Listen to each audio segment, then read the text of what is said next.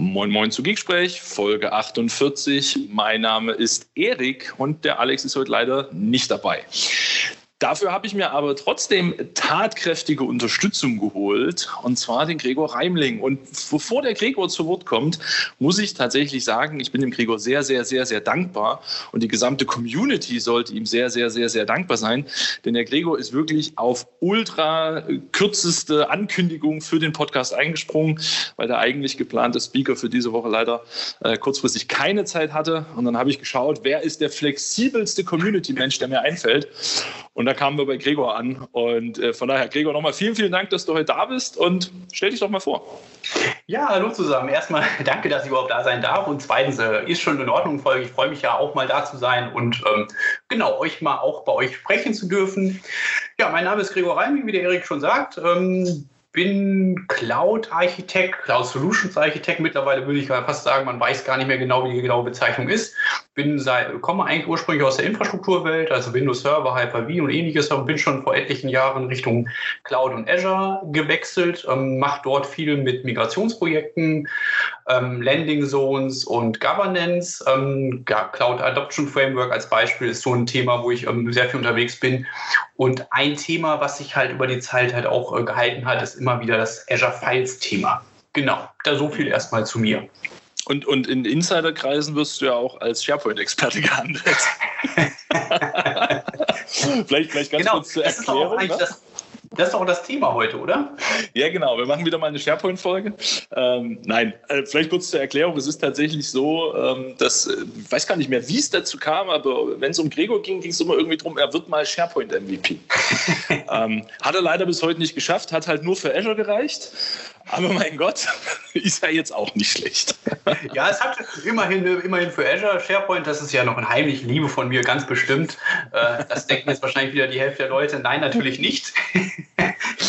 Auch wenn ich SharePoint unwichtig bin, aber mit SharePoint habe ich relativ wenig am Hut. Aber die Azure-Auszeichnung, die habe ich äh, zwei, unter anderem zwei Personen zu verdanken, die auch diesen Podcast leiten. Nein, ehrlich. ja, ja Wahnsinn, oder? ja, sehr schön. Ähm, bevor wir ins Thema einsteigen, wie geht's dir so? Wie, wie, wie, wie überlebt ihr die neue deutsche Quarantäne? Oh, es ist anstrengend, kann ich dir sagen. Also ich habe ähm, muss ja schon sagen, ich finde ja manchmal, also Homeoffice ist ja auch schön und auch mal eine Zeit lang ist das ja wirklich schön. Du kannst ja auch mal in Ruhe was äh, schaffen und kannst, hast auch viel Zeit für die Familie. Aber hin und wieder mal so ein Kunden äh, Kontakt ist doch auch mal ganz nett. Mal Diskussionen, auch mal außerhalb der Cloud-Welt, einfach mal auch neue Leute treffen und kennenlernen ist eigentlich echt super. Und das ist ja auch das, was ich so mag an dem Job. Und ja, das ist halt eben das ganze Jahr über eingeschlafen. Ich hatte einen ähm, starken Kunden, der wie die Fels in die Brandung noch dran gehalten hat. Und das fand ich auch immer ganz schön, weil auch August, September gab es da immer regelmäßige Treffen vor Ort. Das war so die letzte ähm, Kundenbastion, wo ich nochmal praktisch vor Ort sein durfte. Aber die ist natürlich jetzt vor einer Woche auch gefallen. Und ja, ja ist schon ein bisschen anstrengend. Wie geht es dir damit? Ja, kann, ich kann das nur bestätigen. Also ich bin es langsam leid, äh, Online-Meetings zu machen. Und äh, ich hatte tatsächlich diese Woche ein In-Person-Meeting firmenintern. Das ist ja zum Glück noch erlaubt. Ich mit allem, ja, mit, mit allem gebotenen Regeln. Also wir hatten, glaube ich, einen 16-Personen-Meetingraum für fünf Leute, Masken und so weiter und so fort. Ne? Also alles, was man halt so braucht. Aber es war gerade für mich, der gerne was malt, ne? ich konnte mir einen Stift nehmen, zum Whiteboard gehen und losmalen. Und die Leute konnten gut dabei zugucken und ich konnte parallel die Mimik sehen. Das ja. fand ich schon, also so, so das hat schon einen Schmanker, so ein persönliches Treffen. nee, aber ansonsten, ähm, ja, wir bestehen das ganz gut. Ähm, die Kinder gehen ja Gott sei Dank noch in die Schule, da ist noch nichts geschlossen, äh, von daher bin ich da sehr dankbar. Ähm, ich habe genug zu tun im Garten, es ist ja Herbst. Ich habe ja neben dem Haus eine riesige große Buche stehen, die einfach permanent Blätter abwirft. Von daher kümmere ich mich viel so um Laub zusammenrechnen. Also, ich habe auch schon überlegt, ob wir vielleicht mal eine Community-Aktion draus machen sollen. Oh ja, beim Grillen, das können wir machen, da machen wir, mach ich mit. genau, wenn das ganze Corona-Zeug vorbei ist, dann, dann holen wir das mal nach. Geek-Treff mit Laub sammeln. Das ist, ja, vielleicht, weiß nicht. Ne? Das ist so, so eine Social Giveback-Kampagne quasi. Gebt dem Erik sein Laub zurück. ja, ich bin ja mal gespannt. Wir haben ja Nachwuchs bekommen ähm, und äh, ja, ich hoffe mal, dass die Kleine noch nicht so viel davon mitkriegt, weil wir hatten jetzt die Hebamme ja auch acht Wochen im Haus und die ist auch immer mit Maske gekommen und die Kleine, ja, sieht dann die Menschen meistens nur mit Maske, wo ich immer denke, oh, muss das schrecklich sein. Du hast ja keine Mimik und nichts, ne? Ja, naja, wir, sagen, wenn, Hauptsache, wir sind gesund, das ist ja eigentlich die Hauptsache. Dann. Wenn die nach Corona mal Menschen ohne Maske sieht, ist sie komplett erschrocken. Die dachte, ja, es gibt nur Mama und Papa mit, mit, mit normalem Gesicht, ne? Na gut, lass uns mal zum Thema des heutigen Tages kommen. Azure Files. Ähm, Azure Files, da weiß ich nicht, holen wir vielleicht erstmal die Leute ab, die noch nie was davon gehört haben. Gib uns doch mal einen kurzen Einblick, was ist das eigentlich und, und warum sollte ich mich vielleicht damit beschäftigen? Ja, das hat ja so ein bisschen was damit zu tun, wenn ich mal in meine Unternehmensnetzwerke äh, schaue, dann habe ich immer noch eine Bastion da stehen und das ist der schöne alte File-Server. Meistens auf irgendeinem Windows-Server-System, vielleicht auch ähm, auf Linux-Basis. Ähm, genau, den habe ich da stehen und der ist immer so eine große Frage bei den äh, Projekten, wie kann ich den ablösen? Und dafür gibt es in Azure einen schönen Service, das ist Azure Files der im Prinzip genau ein File-Share ermöglicht auf ja, Windows-Server-Basis, kann man sagen, also auf SMB-Basis, der aber kein, ähm, ja, keine VM im Hintergrund braucht, sondern ich kann den wirklich direkt, ich kann mir so einen Storage-Account anlegen, also so ein Speicherkonto in Azure. Und in diesem Speicherkonto habe ich ja vier verschiedene Möglichkeiten, was ich da erstellen möchte. Und eine der Möglichkeiten ist unter anderem einen File-Share anzulegen. Und der File-Share ist dann, mhm. wie gesagt, ganz normal SMB 3.0 oder 3.1 mittlerweile äh, gehostet direkt auf einer Azure-Plattform. Man könnte sagen, es ist ein Plattform ist ein Service-Dienst und der bietet, äh, eignet sich eigentlich ideal, um den, äh, ja, um entsprechende File-Server in irgendeiner Art und Weise entweder nach Azure zu migrieren oder halt für bestimmte Workloads ähm, einfach direkt Azure-Files zu nutzen, ohne dass ich halt dementsprechende VM-Hintergrund managen muss oder mich darum kümmern muss oder was auch immer. Jetzt kommt ja so der, der ein oder andere Kunde. Ne? Wir kennen ja die große Diskussion bei Cloud-Migration. Mache ich was neu oder mache ich dumpfes Lift and Shift und lass einfach alles so, wie es ist? Jetzt ne, sage ich natürlich so, ich habe doch aber bisher meinen Windows-Server und den könnte ich ja theoretisch auch in die Cloud nehmen. Ja, pack meinen mein, mein, mein File-Server in die Cloud. Ähm, okay, jetzt ein Plattformdienst, das klingt nach, ich muss weniger managen. Ähm, was, was sind denn so die typischen Vor-, vielleicht aber auch Nachteile von Azure Files im Vergleich zu so einem von mir bereitgestellten Windows-Server? Ja, wie du schon sagst, also es gibt eigentlich ist, kann man schon fast ein bisschen weit ausholen. Ich versuche das mal ein bisschen einzugrenzen. Also die erste Problematik, und das ist schon, schon richtig, ich habe so einen File-Server und will den irgendwie, also habe ein Cloud-Projekt und will den irgendwie ablösen. Und ja, kann jetzt sagen, ich mache das klassisch Lift and Shift und schiebe den einfach nach Azure rein. Dann hebe ich aber meistens relativ wenig Mehrwerte einfach von der Cloud-Plattform. Der zweite Aspekt, der immer bei oder meistens bei den Kundenprojekten einfach so ist, ist halt natürlich, dass viele Kunden auch Office 365 im Einsatz haben. Und dann ist, wird so ein File-Server, finde ich, sogar schon ein bisschen älter. Da sollte man sogar schon fast über eine zweiteilige Lösung nachdenken. Das heißt also alles, was ich in einer Art ähm, Dateien bearbeitet, die ko zur Kollaboration geeignet sind. Office-Dateien fallen mir da wieder äh, ein. Da kommen wir wieder zu meinem Lieblingstool zurück. Ähm, eignen sich natürlich eher besser bei so einer Migration Richtung SharePoint ähm, zu überdenken. Und, ja, ich, ich sage also, tief im Herzen bist du trotzdem SharePoint. Ne? Ja, auf jeden Fall. Ich kann es einfach nicht lassen. Und alles andere, was halt eben, ähm, aber so gerade Cut-Zeichnungen, Cut-Programme, alle Programme, die halt eben wirklich so Single-Files brauchen oder sehr viele kleinteilige Files, bieten sich schon eher noch Richtung oder die einfach auch mit einer SharePoint ähm, Umgebung nicht umgehen können. Da gibt es wirklich etliche Files oder etliche äh, Programme von, ähm, die bieten sich einfach auch so einen Azure File Share an. Ja, und der große, der natürlich der wesentliche Vorteil ist natürlich, wie du schon sagst, ich habe weniger Management Overhead. Ich habe halt, kann einen File Share erstellen der, wie gesagt, bei dem ich komplett gar keine VM managen brauche, gar keine VM bezahlen brauche. Und ich habe bei den File-Shares halt den Vorteil, dass ich halt verschiedene Leistungsklassen habe, die ich ausrollen kann, die ich in gewisser Weise sogar on the fly auch wechseln kann. Es ist für mich sogar aber auch ein kleiner Nachteil, weil man denkt jetzt, naja, so ein File-Share, das ist ja eigentlich ganz einfach. Ähm, ich gehe jetzt in Azure, mache mir so einen Storage-Account, dann gehe ich auf den entsprechenden Files-Button und erlege mir einen File-Share an. Das ist es im Prinzip auch, aber leider braucht auch ein Azure File Share eine gewisse Art der Planung. Das hat einmal was mit dem Sizing zu tun, damit ich dann bei den Kosten natürlich irgendwo im Rahmen bleibe und auch halt was ähm, von der ähm, von der Geschwindigkeits- oder von der Performance, von der bereitgestellten Performance. Und das erfordert schon eine gewisse Planung. Und der zweite Aspekt ist halt eben gerade bei Migrationsprojekten, wie kriege ich meine Files hoch und was ist zum Beispiel auch mit dem ganzen Thema, was ich jetzt noch habe, ACLs im Hintergrund. Und auch das ähm, ist ein Thema, was ähm, Microsoft adressiert hat, aber auch das benötigt mittlerweile wirklich eine ja, gute Planung und ja, einige Aspekte, die man dabei berücksichtigen muss. Genau, es gibt halt so. Also so, so einfach das Thema klingt, äh, es gehört halt doch ein bisschen, bisschen Know-how äh, dazu. Deswegen haben wir dich ja heute auch hier. Ähm, Du hast gerade so ein bisschen erwähnt mit diesen, diesen Tiering-Modellen. Ne? Jetzt, jetzt kenne ich das ja so aus der, aus der klassischen, äh, klassischen Rechenzentrumsinfrastruktur. Da gibt es halt irgendwo den großen File-Server mit den Festplatten drin. Und äh, ne, gerade wenn du irgendwie frühst du den, den Boot-Ansturm hast und jeder kriegt noch sein schönes Home-Drive verbunden und öffnet dann irgendwie seine Excel-Liste des Tages, dann, dann kann das schon mal schwierig sein. Ähm, wie, wie, sieht das denn mit diesen Tiering-Klassen oder Leistungsklassen äh, bei Azure Files aus? Was, was gibt es denn da?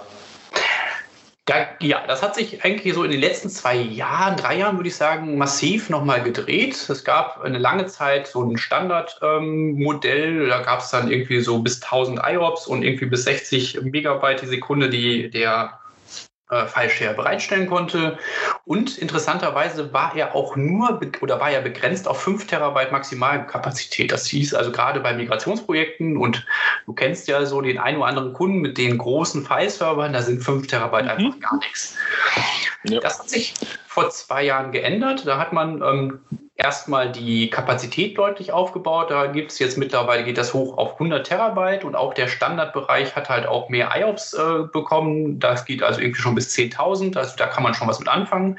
Und dann gab es vor zwei Jahren halt noch einen weiteren und das war der Premium, das Pre oder Premium-Tier, also das Premium-Modell, wo dann halt nochmal die IOPS-Leistung um das Zehnfache geschrieben, äh, gestiegen ist und halt auch äh, die maximale Bandbreite. Bei dem Premium-Modell war es dann noch so, dass der komplett auf SSD-Speicher basiert äh, oder ähm, genau auf äh, SSD-Speicher basiert derzeit und letztes Jahr zu Ignite hat man dann nochmal an den Tiering-Modellen gedreht und hat halt äh, noch zwei weitere vorgestellt. Und das war dann so ein bisschen, was man aus dem Storage-Account vielleicht schon kennt. Da gibt es ja auch äh, drei Leistungsklassen. Ähm, und sowas ähnliches hat man jetzt auch für die File-Shares nochmal übernommen. Und da gibt es jetzt ein Cool, ein Hot. Den Standard hat man auch noch umbenannt in einen ganz tollen Namen. Der nennt sich jetzt Transaction Optimized. Und weiter. Das klingt toll. Ja, finde ich auch. Und dann gibt es das Premium-Modell. Transaction Optimized ist wirklich schön, warum man auch den Namen Standard geändert hat, aber vermutlich, um halt eben hier nochmal ein bisschen hinzuweisen, was der denn, worum der sich denn unterscheidet. Das sind jetzt so die vier. Ja, und, und, wir haben ja in der letzten Folge gelernt, dass äh, Umbenennen bei Microsoft so ein typisches Ding ist. Also vielleicht machen die das auch einfach nur, weil sie es gern machen. Manchmal habe ich auch echt den Eindruck, ich fand ganz lustig, auf der Ignite gab es ja auch die ganze äh, Security Suite, hat sich ja jetzt Richtung Defender umbenannt und das fand ich auch sehr stark, weil da gab es so viele neue Begriffe, dass selbst manche Produktmanager nicht mehr wussten, was, äh, wie heißt es eigentlich ja. neu und wie hieß es alt. Ja, ich bin, ich bin auch irgendwann einfach ausgestiegen. Wie gesagt, wir hatten ja in der letzten Folge, also wer, wen das interessiert, gerne mal in Folge 47 reinhören. Äh, da haben wir uns genau diesem Thema mal angenommen, was es denn jetzt mit dem neuen Microsoft Defender und diesen ganzen unbenannten Produkten rundherum eigentlich auf sich hat. Aber, aber, zurück zum, zum Thema Azure Files. Jetzt hast du gesagt, okay, es gibt so, so Leistungsklassen, habe ich verstanden. Ähm, und Azure Files ist dann quasi in der Cloud und das ist ein Plattformdienst und ich muss den nicht managen und super. Jetzt höre ich dann aber schon den geneigten Kunden, naja, wenn jetzt aber mein CAD-Entwickler seine CAD-Datei öffnet von 45 Gigabyte, oder 4 Gigabyte oder 5 MB, je nachdem. Ähm, und das liegt da irgendwo in der Cloud. wir kommen ja aus dem Thüringer Umland, äh, wir haben eine 10 Mbit-Leitung, das ist ja eine Katastrophe. Also Files in der Cloud, das funktioniert doch nicht. Was sagst du denn zu dem? Also erstmal in Thüringen gibt es schon 10 Megabit. Halt die Klappe. ja, ich habe sogar 100 Mbit zu Hause. Ne? Es nur also. Kann nicht sein, dass das durch den Telefonrad dreht, aber ja. ja, was, ähm, was sage ich dem? Da gibt es natürlich auch Lösungen, also neben den Tiering-Modellen, die ja dann eher wirklich äh, erstmal die Leistungsklasse in Azure darstellen und wo du natürlich völlig recht hast, das ist natürlich schwer. Ähm, ich brauche da auch die entsprechende Bandbreite. Gibt es halt eben ähm, gerade auch Richtung Migration oder halt, wenn ich halt solche großen Dateien habe, einen Service, den ich auch schon lange immer mal wieder vorgestellt habe und den ja einer andere bestimmt schon bei mir auch mal gesehen hat, das ist das beliebte Tool Azure File Sync. Und Azure File Sync ermöglicht im Prinzip eine, ja, eine Kopie, könnte man sagen, von File-Servern, die in verschiedenen Zweigstellen stehen, ähm, auf einen zentralen Storage-Account, Schrägstrich auf einen zentralen File-Share, den ich in Azure bereitstelle. Das heißt also, irgendwie habe ich mein Ziel- und Quellverzeichnis zentral in Azure liegen und ich kann dann verschiedene Zwe äh, Server, die in verschiedenen Zweigstellen stehen, über ein Agent an diesen ähm, File-Share anbinden und alle Dateien, die in dem, ja, auf dem entsprechenden auf dem entsprechenden Pfad äh, auf dem Server liegen und äh, synchronisiert werden sollen, werden dann in diesen Storage Account, äh, in diesem File Share synchronisiert. Das Schöne dabei ist halt, ich kann zum Beispiel solche Sachen machen wie auch Tiering, Cloud Tiering nennt sich das, wo ich zum Beispiel sage, dass Files, die nicht älter als Beispiel 30 Tage sind, lokal auf dem Fileserver bereitgestellt werden sollen und alles, was älter ist, soll nur in der Cloud sein. Das ermöglicht mir halt eben gerade bei solchen großen Dateien dafür zu sorgen, dass wenn ich ähm, die öffne, dass die trotzdem noch lokal auf meinem Fileserver geöffnet werden, aber alle zentralen Files trotzdem in dem, in dem File-Share in Azure liegen und ich die dort auch natürlich zentral sichern kann, was übrigens wirklich auch eines der Feature ist, was viele Kunden mittlerweile nutzen. Sie nutzen einfach Azure File Sync als eine Art Vorsicherung. Sie schieben alle ihre Dateien halt ähm, von dem File-Share von dem Server-File-Share nach Azure und in Azure sagen Sie einfach über Azure Backup, sicher mir bitte den File-Share und dann haben Sie schon eine Sicherung direkt in der Cloud und brauchen zum Beispiel die Datei nicht doppelt übertragen oder brauchen sich lokal keine äh, Sorgen mehr machen, wie ich einen File-Share sichere. Und wie gesagt, für Zweigstellen ist das natürlich ein super Thema, weil ich damit halt eben ähm, sorgen kann, dass ich vor Ort gar keinen richtigen File-Server mehr brauche, sondern ich kann eine kleine, einen kleinen Client, NUC oder was auch immer, habe ich auch schon gesehen, bereitstellen mit einer kleinen Windows-Server-Version und stelle die da darauf halt meine entsprechenden File-Shares bereit, mounte die mit, verbinde die mit dem File-Share in Azure und der Agent synchronisiert im Hintergrund und wenn irgendwas mit dem NUC passiert, kann ich einfach schnell einen neuen aufstellen und kann die Dateien wieder synchronisieren. Mhm. Und für den, für den End-User ist das aber quasi transparent. Der muss dann nicht in zwei Pfade zugreifen, also im Sinne von Backslash, Backslash Azure und Backslash, Backslash Nook, sondern für den ist das quasi ein, ein einheitlicher Zugriffspfad. Und wenn da auf eine alte Datei zugegriffen wird, merkt er quasi gar nicht unbedingt, dass das aus der Cloud kommt, oder? Korrekt, genau. Das ist halt eben, da ist wirklich das Thema Bandbreite dann so ein bisschen das Thema halt, wenn jetzt zum Beispiel, ich sag mal, der File-Share oder der, der Server-File-Share ähm, drauf konfiguriert ist oder der Agent, dass Dateien, die nicht älter als 30 Tage sind, lokal vorgehalten werden und der äh, Mitarbeiter drückt jetzt auf eine Datei, die vielleicht älter als 30 Tage ist, als Beispiel 40 Tage, dann, dann sieht er die Datei ganz normal, transparent für sich auch in dem, seinem File-Share, den er lokal aufgerufen hat. Die Datei hat nur einen Link zu dem äh, File-Share in Azure und wenn er halt draufklickt, um die Datei zu öffnen, wird sie dann halt on the fly im Hintergrund runtergeladen.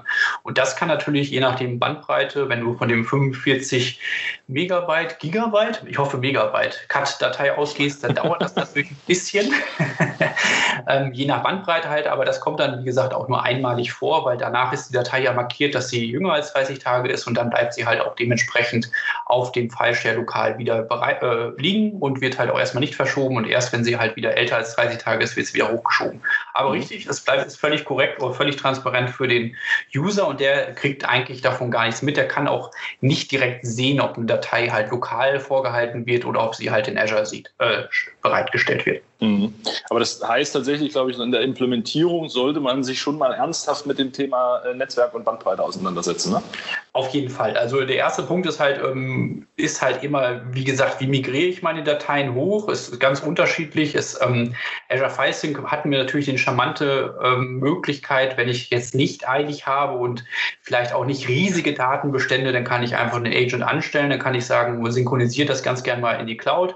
Dann fängt er einfach an zu synchronisieren ähm, ich kann dann auch noch sowas wie Geschäftszeiten festlegen. Das habe ich erst vor ein paar Wochen auch beim Kundenprojekt wieder gemacht. Da haben wir alle Dateien, es waren so, ich glaube, es war nicht viel, waren irgendwie so vier Terabyte, haben wir ähm, gesagt, wir sollen alle hoch in nach Azure, haben ähm, gesagt, wir haben es jetzt erstmal nicht eilig, weil das ähm, Fortlauf des Migrationsprojekts ist und haben halt eben für den Agent noch äh, Geschäftszeiten äh, ähm, geplant. Das heißt, äh, von 8 bis 18 Uhr durfte er nur eine sehr geringe Bandbreite für, die, für den Upload nutzen und am Wochenende oder abends über Nacht dann volle Pulle. Und das hat dann aber auch so vier Wochen, glaube ich, insgesamt gedauert. Das lag aber auch daran, weil der äh, entsprechende Kunde nicht äh, in Thüringen, aber so in der Nähe von Eifel war, wo entsprechend die Bandbreiten, ähnlich wie in Thüringen, nicht so ganz zur Verfügung stehen. Ich finde es übrigens äh, äh, wunderbar, dass du bei 4 Terabyte sagst, naja, das war nicht groß. Ne? Ich erinnere mich immer noch dran, wie wir mal 128 äh, Megabyte Speicherkarten für Kameras hatten und die unverschämt teuer waren. Und heute sprechen wir bei 4 Terabyte über, das ist ja nicht groß. Aber okay. Ja, also, gebe ich dir recht. Man kann, kann auch eine ganz kurze, lustige Geschichte noch erzählen. Ich nutze ja überhaupt schon seit ewigen Zeiten keine USB-Sticks mehr. Und ähm, mhm. vor einer Woche haben wir ein Paket von Amazon bekommen und da war da ein USB-Stick drin. Und Jessica packt das so aus und sagt, ja, das ist für dich. Ich sag so, nee, im Leben nicht. Ja, das ist aber ein USB-Stick. Ich sag so, ich bestelle seit Jahren keine USB-Sticks mehr bestellt. Und dann packt die den USB-Stick aus und dann war der auch noch rosa. Und dann, oh, und dann ist er auf jeden Fall für dich. genau. Für mich ist der bestimmt nicht, allein von der Farbe nicht. Der kann nur für dich sein. Und dann hat sich herausgestellt, dass, äh, dass Amazon den irgendwie falsch ähm, zugestellt hat. Der wurde wohl zurückgestellt, äh, zurückgeschickt als RMA-Anfrage. Und wir haben den wiederum erhalten mit dem Hinweis von wegen, wir können den in ihrem Konto nicht zu, äh, äh zuordnen, deswegen können wir auch keine RMA auslösen, deswegen kriegen sie den zurück. Und ich denke, was? Okay, dann will ich jetzt nicht wissen, was der andere dann zurückbekommen hat. Ja, ich bin mir auch nicht sicher. Aber der Von dem, was ihr so bestellt habt. 256 Gigabyte, habe ich auch gedacht. Nicht schlecht, da kann man schon was machen. Okay, ja, nicht, nicht, nicht schlecht. Okay, aber ich, also was ich zum Beispiel schon mal ganz wichtig finde, und ich glaube, das hast du eigentlich gerade ganz schön rausgestellt, und das ist mir nämlich tatsächlich am Anfang aufgefallen, dass das bei vielen Kunden so eine, eine geistige Vermischung gab. Da wurde Azure Files und Azure File Sync immer gleichgesetzt. Also so, ne, das, das, das, gibt das und das macht dann immer genau dieses. Aber ich glaube, es ist halt wirklich wichtig auch zu ergänzen oder zu erwähnen, ich kann Azure Files auch nutzen, wenn ich nicht synke, oder?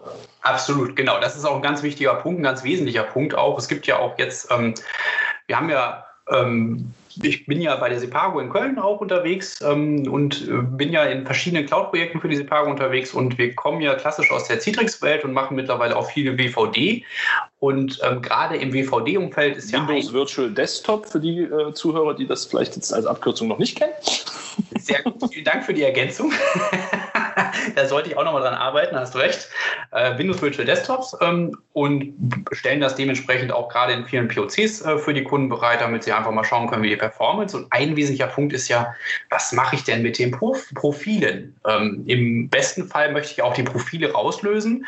Und das ist zum Beispiel ein Anwendungsfall, wo mir Azure Files sehr gut helfen kann, weil ich einfach sagen kann, ich rolle einen Azure File Share aus, hat nichts mit FileSync zu tun, gar nichts, sondern wirklich nur einen zentralen File Share in Azure und platziere alle meine Windows Virtual Desktop Profile zentral auf diesem File Share in Azure. Damit habe ich natürlich den riesen Vorteil, dass ich mich in der Cloud bewege. Der Windows Virtual Desktop wird in der Cloud in Azure bereitgestellt und der Profile Share ist dann auch dementsprechend in der Cloud und damit kann ich natürlich äh, für sehr gute Performance sorgen und muss halt auch hier keine Bandbreitenplanung oder ähnliches vornehmen, weil ich halt dann nichts äh, von lokal hochlade oder synchronisiere oder was auch immer, sondern ich nutze halt wirklich dediziert einen File Share in Azure und nehme dafür als Beispiel WVD. Das gibt es aber auch für ganz viele andere Workloads, wie zum Beispiel CAT-Anwendungen sind halt auch immer so ein heißes Thema. Ähm, da ist es aber auch wirklich wichtig, ähm, ja, die Planung gerade bei der Performance zu berücksichtigen. Aber genau, darauf zurückzukommen, du hast völlig recht, ähm, File Sync und File Share sind erstmal zwei völlig, äh, zwei völlig unterschiedliche Paar Schuhe. Nur der File Sync nutzt im Hintergrund nur den File Share als, als Datensenke, um da seine Dateien dort ähm, ja, bereitzustellen, hinzukopieren. Das könnte aber auch alles andere sein, wenn Microsoft das jetzt freigegeben hätte. Es ist einfach nur klassischen File-Share, der in Azure bereitgestellt wird, wo der als Datensenker für FileSync genutzt wird. Aber ich kann einen File-Share auch völlig ohne äh, FileSync nutzen, weil das die beiden Dienste erstmal gar nichts äh, miteinander zu tun haben und FileSync eigentlich nur der erste Schritt war, um halt eben auch, ja, ich sag mal so was wie Hybrid-Cloud-Möglichkeiten ähm, zu enablen, wo ich halt sage, ich nutze irgendwie meine klassische Infrastruktur, möchte aber halt auch die Mehrwerte der Cloud, insbesondere von meinem File-Service vor Ort äh, heben und halt dort nochmal bestimmte Mehrwerte einfach ja, heben. Mhm. Okay, sehr schön. Ähm, Kommen wir mal zu dem, zu dem wichtigsten Thema, was jetzt der Alex normalerweise in unseren Podcast-Folgen ja immer äh, hintergräbt und hinterfragt. Wie sieht es denn da mit Security aus? Jetzt kann ich mir ja vorstellen, ne, der eine oder andere sitzt jetzt da gerade am, äh, am Rundfunkempfänger, vermutlich eher am Smartphone, ähm, und, und hört uns zu und sagt so, hm, okay, Files in der Cloud, ja, wie ist denn das? Kann ich dann da einfach Backslash, Backslash, Azure, Backslash Fileshare eingeben und dann komme ich da drauf und wie, wie ist denn das abgesichert und wer darf denn da zugreifen?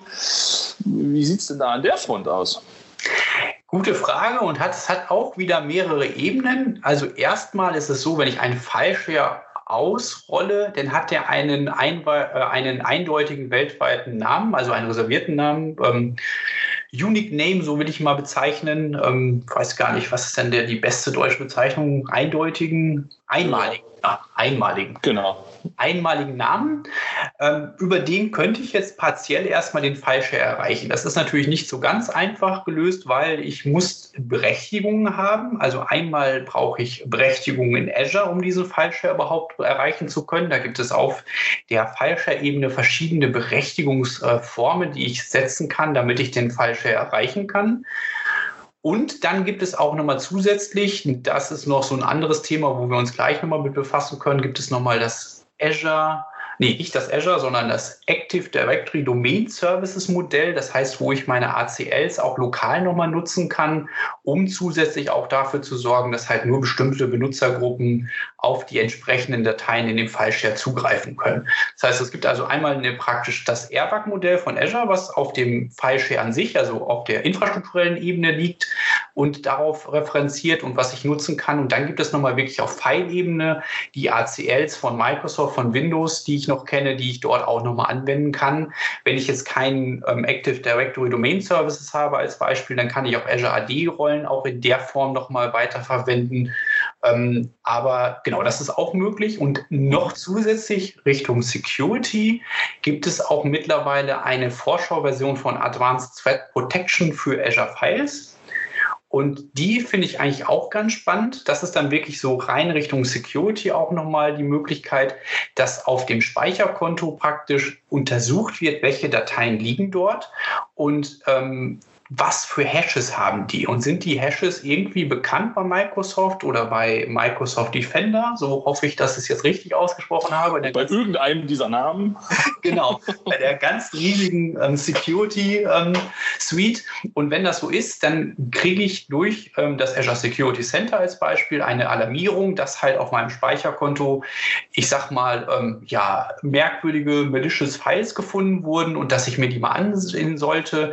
Und wenn halt halt auf jeden Fall da eine Benachrichtigung kommt, die ganz eindeutig auf einen, ja, auf einen, auf eine Mailware hindeutet, dann kann die Datei auch weiter gesperrt werden oder was auch immer.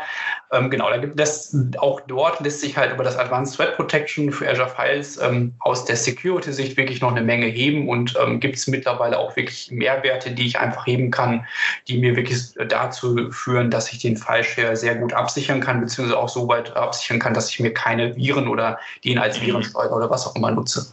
Ich weiß noch, das war, glaube ich, gerade auch so am Anfang, ne? tatsächlich für viele Kunden da so ein Diskussionspunkt. Auf meinem File-Server habe ich ja aber einen Virenscanner laufen, der jedes File, was rein und raus geht, äh, sich zweimal anguckt, so nach dem Motto. Ähm, wie ist das denn jetzt dann bei Azure Files? Ja, wer guckt sich denn da die Dateien an, die dort landen? Aber okay, wenn wir da mittlerweile auch eine Lösung haben, äh, verstanden. So, und jetzt sagtest du, okay, also ich habe einmal das klassische Azure Airbag-Modell, also rollenbasierte Zugriffsregeln, ähm, wo ich sagen kann, ne, du kriegst auf den Storage-Account Rechte. Ähm, das, das, ist ja, hm, will ich ja nicht unbedingt, wenn ich dort jetzt wirklich mehrere File-Shares habe. Und wir wissen ja, dass viele Kunden ja Jahre ihres Lebens investiert haben, um File-Server-Berechtigungskonzepte zu erstellen. Absolut, absolut. Äh, zum Teil noch mit äh, hier Deny-Rechten und keine Ahnung, was es da nicht nicht alles gab. Oh, mach mir keine Angst, das ist immer, das traut mir immer, wenn ich sowas auswerte und dann sehe, da sind die Neihrechte, denke ich mal, auch bitte. Hammer, oder? Hammer. Ja, und dann gab es dann gab's doch mal, ah, jetzt muss ich zugeben, dass ich mittlerweile so wenig mit dem Windows-Server mache, weil alles irgendwie in die Cloud fliegt. Ähm, es gab doch mal noch dieses Attribute-Driven, ne, wo ich dann nicht mehr nur auf, auf Gruppenebene, sondern auch noch auf, auf User-Attribut-Ebene oder auf Computer-Attribut-Ebene Berechtigung im File-Server. Da hatte ich immer Angst vor, dass das ein Kunde wirklich mal umsetzt, versaut und mich dann anruft, um es wieder aufzuräumen. Boah, das ist zum Glück nie passiert. Ich habe, also das ist auch schon lange her, aber ich habe wirklich mal also File-Server gesehen, wo ich mir dachte, wer macht sowas? Also wo dann wirklich das Root Directory als Freigabe erstellt wurde.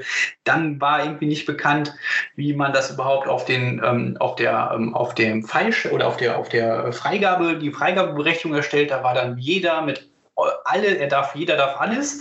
In den Dateien war auch jeder darf alles. Und dann gab es aber einzelne User, die durften nichts, wo ich mir denke, wer denkt sich sowas aus? Naja, das nennt, nennt man das historisch gewachsen. Ja, genau. Und dann räumen das mal wieder auf. Ja, jetzt, jetzt hast du ja erwähnt, es gibt da irgendeine Integration mit Azure Active Directory Domain Services. So, ich glaube, ich muss man erstmal äh, vielleicht ganz kurz klären. Ich glaube, mittlerweile haben hoffentlich alle, die uns zuhören, verstanden oder gehört und gelernt. Es gibt das klassische Active Directory, meine klassischen Active Directory Domain Services, die also auf meinem Windows-Server laufen, wo ich meine Benutzergruppen etc. pp. verwalte. Dann gibt es das Azure Active Directory, was also mein Online-Authentifizierungsdienst ist, was ich wiederum mit dem klassischen AD synken kann. Und was ist jetzt Azure Active Directory Domain Services? Was ja, hat das also, mit Azure Files zu tun? Also erstmal super, dass du da nochmal einsteigst, weil das macht es auch wirklich kompliziert, finde ich. Man muss auf jeden Fall, und das ist auch bei den äh, Kundenbesprächen, was ich auch immer versuche, am Anfang nochmal genau die ähm, Begrifflichkeiten zu klären und zu äh, festzustellen, wer versteht denn unter welcher Begrifflichkeit was. Weil einfach durch diese naheliegenden Begrifflichkeiten und dann auch noch die Abkürzungen kann, verschwimmt das sehr schnell und man kann es gar nicht mehr richtig auseinandergehalten. Also wie du schon sagst, es gibt erstmal das ähm, genau, da fängt schon bei mir an. Das Active, schon los. genau, das Active Directory Domain Services Modell. Ähm, die klassische Domänenwelt, die ich äh, lokal on-prem irgendwie bereitstelle auf meinem Windows-Server. Das war bis ähm, März ungefähr war das nicht mal möglich, die ACLs aus diesem Mechanismus ähm, zu nutzen auf meinem Azure File Share, was natürlich dafür gesorgt hat, dass ich bei Migrationsprojekten irgendwie ja Probleme hatte, wie kriege ich jetzt die Zugriffssteuerung hin. Das ist mittlerweile gelöst, das heißt, ich kann meine, also meine ACLs und Berechtigungen, die ich lokal in meiner klassischen On-Prem-Welt vergeben habe, auch in Azure Files nutzen. Da komme ich aber gleich nochmal zu. Dann gibt es das Azure Act, die Azure Active Directory Domain Services, die sind im Prinzip ähnlich zu der On-Prem-Welt, nur dass sie mir hier als Plattform as a Service-Modell in Azure direkt bereitgestellt wird. Was gemacht wird, ist einfach, könnte sagen, Microsoft rollt im Hintergrund den Domain-Controller aus und stellt mir nur den Zugriff auf die EU und auf die Gruppenrichtlinien ähm, zu, äh, bereit, aber mehr gar nicht. Das heißt, ich sehe dahinter gar keine Domain-Controller-ähnliches halt. Das ist also einfach der analog ja, der vergleichbare Dienst zu meiner On-Prem-Welt, der mir in Azure bereitgestellt wird, wo ich einfach die Domain-Controller nicht sehe, wo mir das Management also sozusagen abgenommen wird. Und das nennt sich dann Azure Active Directory Domain Services. Ganz toll abgekürzt, meistens mit Azure ADDS. Und dann siehst du in manchen Dokumenten, da wird dann geschrieben von ADDS, was die On-Prem-Welt ist, oder Azure ADDS, was dann die vergleichbare Lösung in Azure ist. Und dann manchmal vergisst man das Azure und dann denkt jeder, man ist wieder On-Prem unterwegs. Nur um das mal nochmal aufzulösen. Das ist halt wirklich schwer, das auseinanderzuhalten. Verwirrung ist unser Geschäft. Ja, auf jeden Fall. Und das ist auch bei den Namen echt unglücklich. Und dann gibt es noch zusätzlich ja das Azure AD, das ist ja eigentlich der Dreh- und Angelpunkt für unsere Cloud-Infrastruktur oder für Office 365, wo alle meine Identitäten drin sind. Das äh, muss ich nochmal ähm, zu eben auch nochmal zurückziehen, ist derzeit noch gar nicht möglich, um Azure AD Berechtigungen direkt als ACL in Azure Files zu nutzen. Das kommt erst noch äh, wahrscheinlich irgendwann nächstes Jahr, ist jetzt nicht möglich. Das heißt also, wenn ich ein Azure File Share nutze und da die ACLs nutzen möchte, dann muss ich entweder meine Identitäten on-prem in meinem Active Directory Domain Services haben oder das ähm, vergleichbare Modell Azure Active Directory Domain Services nutzen. Mhm. So, und jetzt wird es dann noch schöner. Oh Gott. es ist echt, also ich muss echt sagen, ähm, NetApp-Files, mal, äh, NetApp hat ja auch eine vergleichbare Speicherkonto oder Lösung, äh, wo NetApp-Container äh, oder NetApp wirklich komplett ähm, als NetApp-Lösung in Azure zu nutzen ist. Und das nennt sich dann NetApp-Files. Das ist so die vergleichbare Lösung zu Azure-Files, könnte man sagen, die aber ganz viele andere Vor- und Nachteile hat, ähm, die auch wirklich sehr, äh, die einen deutlichen Mehrwert haben aus meiner Sicht, gerade für bestimmte Workloads auch wirklich performante Cut-Anwendungen, sehr große Profilshares in, in Azure als Beispiel, da ist NetApp Files auch sehr stark, kann man sich auf jeden Fall auch mal anschauen. Und was mir bei NetApp Files als Beispiel aufgefallen ist, ist, dass die es relativ einfach gemacht haben mit der Integration von ACLs oder mit der Nutzung von, ja, äh, mit der Nutzung von Domain-Services als solches von On-Prem ähm, Sachen. Jetzt hätte man sagen können, oder hätte ich erwartet, Microsoft macht das ähnlich. Microsoft hat derzeit einen Ansatz, der es aus meiner Sicht ein bisschen komplex macht, das Ganze zu nutzen. Wieso? Das können ja. die ja gut bei Microsoft, ne? Ja, und es ist halt auch echt schwer, einen Kunden das zu vermitteln oder auch selber immer noch den ähm, Durchblick äh, da zu halten. Also, um die ACLs von meinem File-Server in Azure nutzen zu können, muss der Fileshare, den ich in Azure habe, irgendwie meiner Domäne beitreten. Das heißt, ich kann sagen, und das ist auch äh, wieder ein ganz guter Punkt zu den Storage-Accounts, im Prinzip äh, joint der Storage-Account, auf dem der File-Share bereitgestellt wird, meine Domäne als solches. Das heißt also mal kurz hier als Best-Practice-Empfehlung, wenn ihr sowas machen wollt, rollt einen dedizierten Storage-Account aus und nutzt keinen vorhandenen, sondern wenn ihr sagt, ihr möchtet halt File-Shares mit der ACL-Berechtigung aus ADDS nutzen, nutzt einen separaten Storage-Account dafür. So, das mal als erster kleiner Hinweis. Der zweite Punkt ist, ähm, genau, ich möchte dann ganz gern, dass ich die ACL-Berechtigung auch von meiner On-Prem-Welt nutzen kann, weil ich meine Files zum Beispiel in einen File-Share migriert habe und möchte darauf zugreifen. Dann muss dieser Storage-Account meiner Domäne beitreten. Das ist an sich ganz einfach, äh, setzt aber einige Dinge voraus. Unter anderem muss der Account, mit dem ich das machen will, natürlich in der Domäne vorhanden sein. Er muss zusätzlich auch synchronisiert sein im Azure AD, also über Azure AD Connect dann muss dieser Account auch noch Berechtigungen haben, um äh, mindestens mal Owner- oder Contributorrechte auf dem Storage-Account, damit er halt die ähm, Storage-Account sozusagen ändern kann, also die Konfiguration am Storage-Account ändern kann. Und dann rufe ich mir auf einem Client, der auch Domain-Joint ist, ein Azure Files Hybrid äh, PowerShell-Modul auf. Das äh, importiere ich und über diesen kann ich einen Join-Befehl auslösen. Und wenn ich jetzt alle an alle Sachen gedacht habe, also sprich der Nutzer ist im Active Directory vorhanden, der Nutzer ist auch synchronisiert in meinem Azure AD und der Client, von dem ich das ausmache, äh, aus versuche, ist auch im ähm, Active Directory ebenfalls äh, als äh, Computerkonto registriert oder gejoint. Dann kann ich ähm, meinem Storage-Account ähm, in das ähm, AD mounten oder joinen. Ja, das klingt doch ganz einfach, oder? Ja, auf jeden Fall. Ich würde sagen, die Community, Community einigt sich darauf, wenn wir das mal machen, dann holen wir uns Gregor. oh Mann. Ja, das äh, klingt, klingt, total easy. Aber ich glaube, das ist eigentlich nochmal eine schöne Darstellung auch zu dem, was du ganz am Anfang gesagt hast. Ne? Ähm, Azure Files klingt so schön einfach. Das ist halt ein File-Share in Azure. Aber ich glaube, wir haben jetzt äh, über die Folge hinweg ja schon gehört, na, wir müssen ein bisschen über Bandbreite nachdenken, wir müssen darüber nachdenken, was ist der Einsatzzweck, was für Dateien greifen wir eigentlich zu, wie sieht es eigentlich um Security aus. Ähm, na, dann haben wir das Thema ATP bzw. Microsoft Defender noch mit reingebracht. Also es ist vielleicht einfach, aber eigentlich auch doch nicht so einfach. Würde ich mal ja. so zusammenfassen. Ich habe ähm, dazu, gerade weil das Thema, das ist auch ein Thema, was uns längere Zeit beschäftigt, auch gerade Richtung diesen ganzen BVD, also Windows Virtual Desktop Bereitstellungen, äh, bin ich gerade dabei, einen Blog-Eintrag zu schreiben und hatte eigentlich gedacht, der wird ganz kurz und merke halt, je mehr ich halt auch versuche, das nochmal zu erläutern, warum das so ist, wird halt länger und länger. Aber wer daran Interesse hat, es gibt halt ähm, einen ersten, den ich schon bereitgestellt habe oder der jetzt die nächsten Minuten rausgehen soll und nächste Woche versuche ich nochmal das ganze Thema wirklich ganz also auch über die Dokumentationsgrenzen, das muss ich ja sagen, sind von Microsoft schon sehr gut, aber allerdings ist ja bei Microsoft Docs immer das Problem, die sind so sehr gut, dass ich halt so viele Links zu weiterführenden Themen habe, dass ich mich leicht einfach drin verliere, wo genau. muss ich jetzt einfach mal gucken oder was ist jetzt wirklich der relevante Punkt für mich.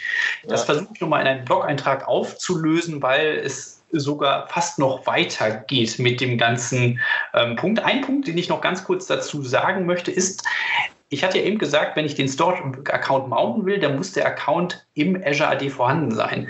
Alle Accounts, die später auf diesen File-Share zentral zugreifen wollen und die ACLs von meiner On-Prem, also von meinem lokalen ADDS nutzen möchten, müssen ebenfalls immer synchronisiert sein. Es geht also nicht, dass ich sage, es muss nur dieser eine Account zum Joining synchronisiert sein, sondern es müssen alle Accounts, die ähm, später auf diesen File-Share zugreifen wollen und die ähm, die ACL-Historie oder die ACLs von Windows nutzen möchten, müssen halt auch im Azure AD synchronisiert sein. Und noch ein Punkt, es gibt auch Freigabeberechtigungen dafür. Das heißt also, auch an die sollte ich denken, wenn ich halt diesen Azure FileShare ähm, ausrolle und die Möglichkeit nutzen möchte, den FileShare in Azure als äh, gleichwertigen Ersatz für meinen lokalen Fileserver bereitzustellen.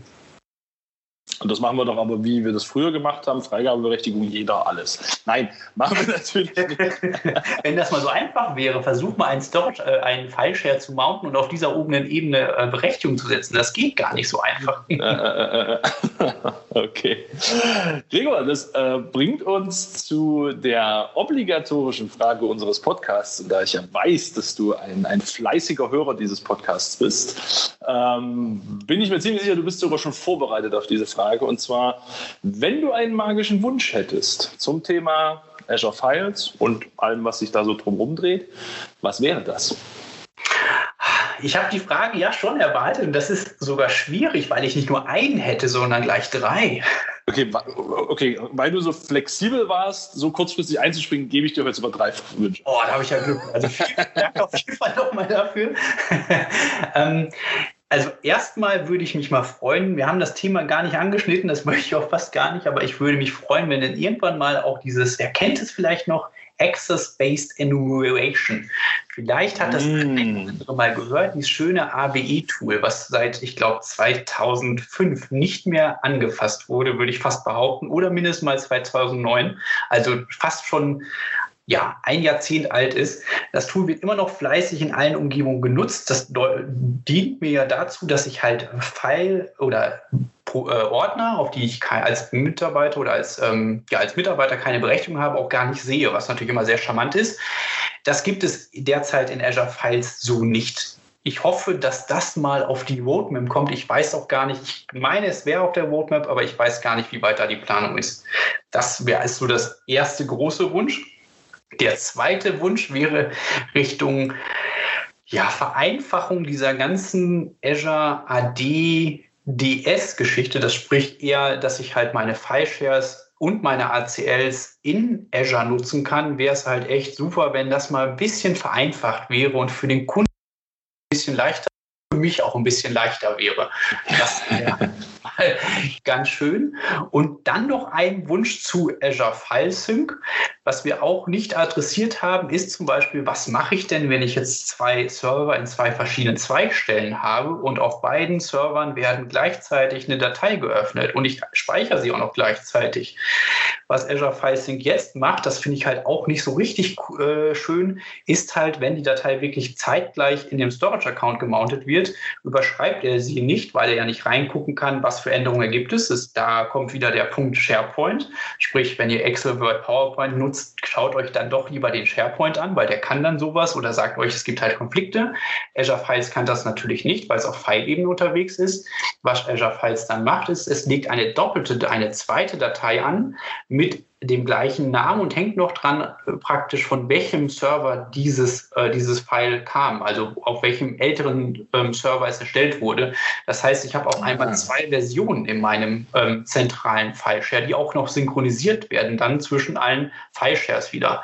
Das heißt, hier sowas wie es gibt so ein das gibt eine Funktion, die nennt sich Global File Locking, die soll auch irgendwann kommen und da würde ich mich freuen, wenn die mal langsam das Licht der Welt erblicken würde, damit auch das ähm, ich, hoffe, ja, ich hoffe, dass dieser Wunsch tatsächlich erfüllt wird. Ich glaube, das ist so ein bisschen wie der Wunsch äh, aller Leute, dass Teams auf dem Desktop endlich mal mehrere Identitäten kann, ähm, so wie es das auf dem iPhone zum Beispiel schon lange gibt. Ähm, wobei ich da heute die Info bekommen habe, dass das jetzt in Entwicklung ist. Also von daher, Gregor, du hast jetzt drei Wünsche.